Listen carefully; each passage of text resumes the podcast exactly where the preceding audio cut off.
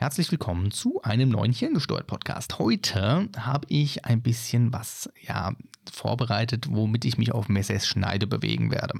Und zwar das Thema Querdenker. Und mir geht es hier aber nicht um den Leugner und den Neinsager und den pauschalen Ablehner und alles andere ist falsch und hier die, ähm, der Mainstream ist falsch, sondern mir geht es um den Denktypen. Der Denktyp Querdenker ist nämlich wirklich wertvoll. Wieso das so ist, das erfährst du in dieser Folge, deswegen bleib bis zum Schluss dran und hab viel Spaß beim Zuhören. Wir legen mal los. Der Querdenker der hat es nun wirklich nicht leicht. Der wird häufig als Außenseiter abgetan, der wird häufig als Unruhestifter abgetan und das eigentlich nur, weil er ja nicht dieselben gedanklichen Wege im Kopf hat wie die Allgemeinheit, wie die meisten anderen Menschen. Und deswegen stößt er in seinem Leben regelmäßig auf Ablehnung. Das ist total problembehaftet eigentlich, denn Querdenker sind ein unglaublich wichtiger Denktyp oder Denkertyp. Denn die sind wichtig für Fortschritt, die sind wichtig für Neuerungen, die sind wichtig für Veränderungen, für das Initiieren von Veränderungen. Die bringen frischen Wind mit rein. Leider werden sie halt eben nicht wahrgenommen oder halt direkt mal abgetan. Und die Querdenker, die haben so ein bisschen das Phänomen, dass die nicht wie alle anderen gerade auslaufen und das Ziel sehen und da drauf, rum, äh, drauf rumtrampeln, bis sie irgendwann da sind, sondern die nehmen von dem geraden Weg einfach nochmal eine Abzweigung und gucken mal um die Ecke und nehmen auch unkonventionelle Wege. Und das macht das Problem nämlich schon aus in der Wahrnehmung der restlichen äh, ja, Gesellschaft. Die haben nämlich damit ein Problem. Die sagen, das ist eine Abweichung von der Norm, das kann nicht richtig sein, das ist Unfug, das passt nicht.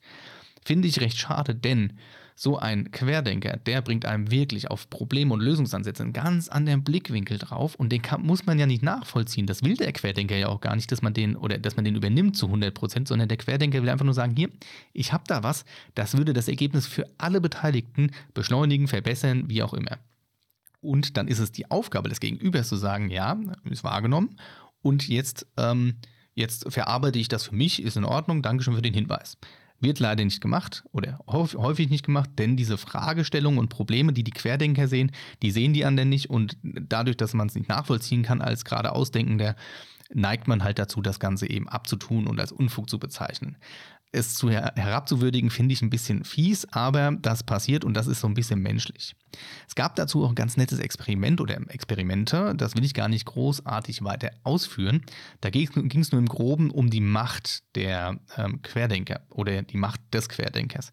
Da hat sich dann nachher herausgestellt, nach dem Experiment, dass eben, wenn der Querdenker oder eine kleine Gruppe von Querdenkern sich so sicher sind in ihrer Meinung und in ihrer Aussage, dass sie es durchaus schaffen können, die gerade ausdenkende Mehrheit zum Teil zumindest davon zu überzeugen, dass ihre Meinung richtig ist.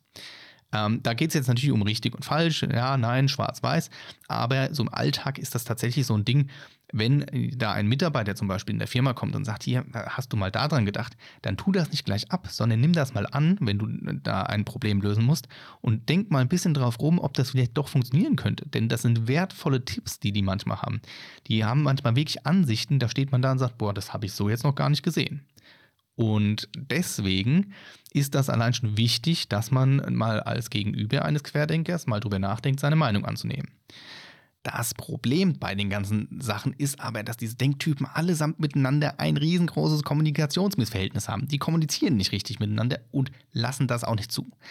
Aber das ist eine andere Baustelle, denn Kommunikation ist ein ganz anderes Thema. Aber es ist ein Problem. Ähm, lohnt sich Querdenken denn eigentlich? Das ist eine gute Frage. Also ähm, grundsätzlich muss man sagen, es lohnt sich auf jeden Fall und es bringt Vorteile mit sich. Die Ideen von Querdenkern einfach mal als Unfug abzutun, das ist gerade in so Firmenverhältnissen ein riesengroßer Fehler, denn ähm, diese Querdenker bringen eben diesen an den Denkansatz und manchmal ist er effektiver und noch viel besser und bringt die Firma ein ganzes Schritt, ein Stückchen weiter, als man eigentlich glaubt ähm, dadurch, dass der Querdenker halt einen völlig neuen Denkansatz liefert, und zwar wirklich einen völlig neuen, komplett innovativen vielleicht sogar, ähm, dadurch äh, kommt man eben auf andere Wege und äh, macht plötzlich Sachen, die, ja, wie soll ich sagen, ähm, die man vorher gar nicht wahrhaben wollte, dass die überhaupt funktionieren. Ja? So ist das auch bei vielen großen Firmen gewesen. Ja? Wenn wir nur mal drüber nachdenken, hätte zum Beispiel unser ähm, äh, Jeff Bezos äh, hier oder, oder unser Elon Musk immer das gemacht, was man ihm in der Schule beigebracht hat, dann wäre der vermutlich gar nicht so weit gekommen, wie er eigentlich gekommen ist. Das muss man einfach mal hinterfragen. Und selbst Einstein könnte man fast schon meinen, wäre ein Querdenker gewesen. Also es gab schon ein paar Persönlichkeiten, die haben einfach mal ein bisschen anders gedacht und wurden natürlich da auch wieder, ich sag mal, herabgewürdigt. Noch so ein Ding, was der Querdenker mitbringt, und das ist nicht die angenehmste Eigenschaft, muss man sagen, denn ähm, der Querdenker hinterfragte liebend gerne und der hinterfragt einfach alles. In der Regel einfach alles. Das ist eine gewisse Form von Kritik und wer mag schon Kritik?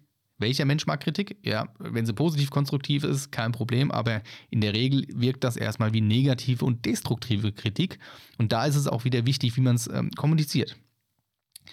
Ähm, und das Letzte, was halt ein Querdenker noch mitbringen kann, ist vielleicht so diese Inspiration oder das Mitziehen von anderen. Denn wenn sich ein Querdenker traut, das Wort rauszuhauen, was er im Kopf hat, oder einfach mal zu sagen, hier hör mal zu, ich habe da eine völlig andere Idee, die ist vielleicht völlig abstrakt und völlig komisch, aber ich hau sie einfach mal raus. Und wenn dann der Chef oder der Vorgesetzte, wie auch immer, sagt, ja, ich nehme das jetzt mal an und sage, ja, das ist äh, ja ernst, ernsthaft, da denke ich drüber nach, dann sorgt das vielleicht sogar dafür, dass sich andere Leute, die sonst relativ leise sind, auch nochmal zu Wort melden, auch wenn sie vielleicht gerade ausdenken normalerweise, aber die bringen sich dann auf einmal plötzlich auch ein und haben vielleicht auch wunderbar andere Ideen und so entsteht ein riesengroßes Teamplay mit ähm, ja, vielen Beteiligten, die einfach sagen, hier, ich habe da auch noch eine Idee, vielleicht ist das ja das äh, problemlösende Ding, was wir jetzt hier äh, nutzen können. Also das Rätsels Lösung ist immer eine Teamarbeit in der Regel. Ne? Ähm, was braucht man jetzt also, um, ich sag mal, professionell quer zu denken? Um professionell quer zu denken, muss man wirklich, ja, ähm, eine gewisse Art von Mut mitbringen. Also der Querdenker stößt ja immer auf Widerstand und der hat immer einen Widerspruch zur allgemeinen Meinung und das kostet natürlich Mut, sich dann zu outen und zu sagen, hier, ich sehe das aber anders. Er braucht natürlich ein dickes Fell, dadurch, dass er mehr Gegenfeuer kriegt, muss er sich selbst schützen. Ja, also das ähm, ist äh, essentiell, denn sonst geht er kaputt und hört nicht nur auf, quer zu denken, sondern er äußert es nach außen nicht und das ist viel schlimmer. Ähm, was er noch ein bisschen braucht, ist ein Dickkopf. Also so ein, äh, ja, er muss halt stur sein. Ja, er muss sich manchmal durchsetzen und muss manchmal dranbleiben, solange bis er wahrgenommen wird. Und jetzt kommt der letzte Punkt und der bringt mich leider wieder auf des Messers Schneide. Und das finde ich leider sehr schade, aber es ist nun mal so, ich komme nicht drum herum, es geht um die Glaubwürdigkeit. Ein professioneller Querdenker, der braucht ein gewisses Maß an Glaubwürdigkeit. Und da geht es nicht darum, ob er studiert hat oder nicht, sondern er muss auch hergehen und sagen, naja, ich kann das vielleicht belegen oder ich habe da und da eine Quelle, die kann man auch so interpretieren oder das ist vielleicht einfach auch eine Möglichkeit, tatsächlich irgendwo ähm, steht in den Büchern geschrieben. Wir nehmen mal als Beispiel einen Arzt. Ein Arzt ist eigentlich ein Mensch, der sollte eine gute Querdenker-Fähigkeit ja, haben. Und ähm, die kann man auch an, sich anlernen. Also Querdenken kann man sich auch anlernen. Und jetzt nehmen wir als Beispiel, dass da ein Patient kommt und der sagt, ja, ich habe Herzrasen. Jetzt geht der eine Arzt her und sagt, ja, Herzrasen, wunderbar, dann äh, warten Sie kurz, hier die Tabletten, gehen Sie heim, nehmen Sie die dreimal am Tag. So, Patient geht nach Hause, sagt irgendwie, so rein intuitiv, ja, ich weiß nicht, irgendwie, keine Ahnung, ich will eine Zweitmeinung. Geht also zu einem anderen Arzt. Ähm, das kennt vielleicht der eine oder andere, ähm, sich eine Zweitmeinung einholen und das macht er dann auch. Und der andere Arzt steht also da und sagt, hm, Sie haben Herzrasen, okay. Ja, wie schaut denn das aus? Wann haben Sie das? In welchen Abständen haben Sie das? Ähm, der macht vielleicht noch da das EKG und da das EKG und untersucht ein bisschen mehr. Geht halt her und sagt, naja, haben Sie viel Stress oder haben Sie vielleicht, keine Ahnung, Schichtarbeit oder Ärger in der Familie regelmäßig oder stimmt da irgendwas nicht? Und der findet dann auf einmal raus, das hat gar nichts mit dem Organ selbst zu tun, sondern das ist so ein reines Lebensumstandsding in dem Fall, also zum Beispiel eine reine Stresssymptomatik. Und der geht einfach her und sagt, naja, Sie brauchen die Tabletten nicht, Sie gehen einfach her und ändern mal, keine Ahnung, Sie arbeiten weniger, Sie reduzieren Ihre Stelle, Sie wechseln die Stelle, Sie kündigen, wie auch immer.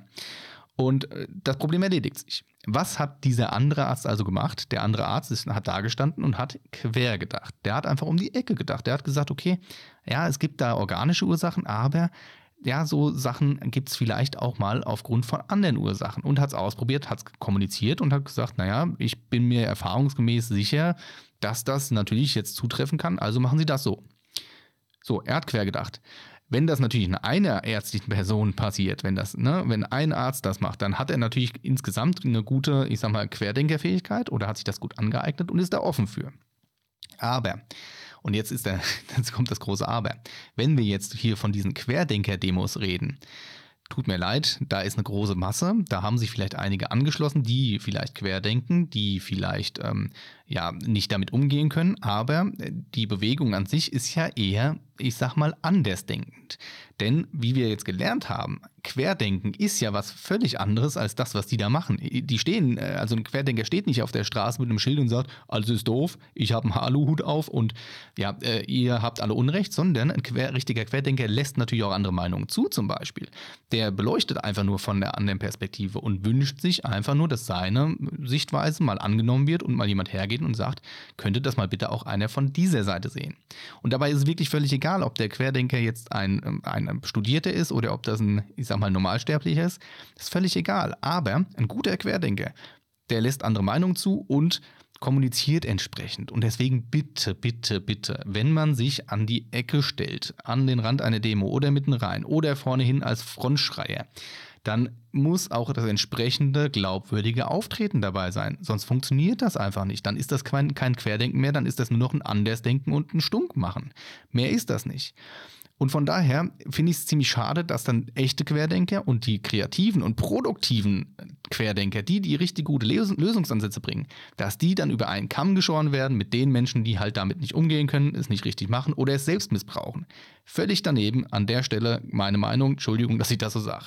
Aber ich möchte es damit auch gut sein lassen und deswegen machen wir jetzt Schluss. Ich danke dir fürs Zuhören. Ich hoffe, du hast ein bisschen was gelernt, hast ein bisschen anderen Blick auf die äh, ja, Dinge gekriegt und äh, würde mich freuen, wenn du das nächste Mal wieder dabei bist. Nicht vergessen, lass gerne ein Like da und auch ein Abo, wenn du es noch nicht gemacht hast. Es ist beides kostenlos.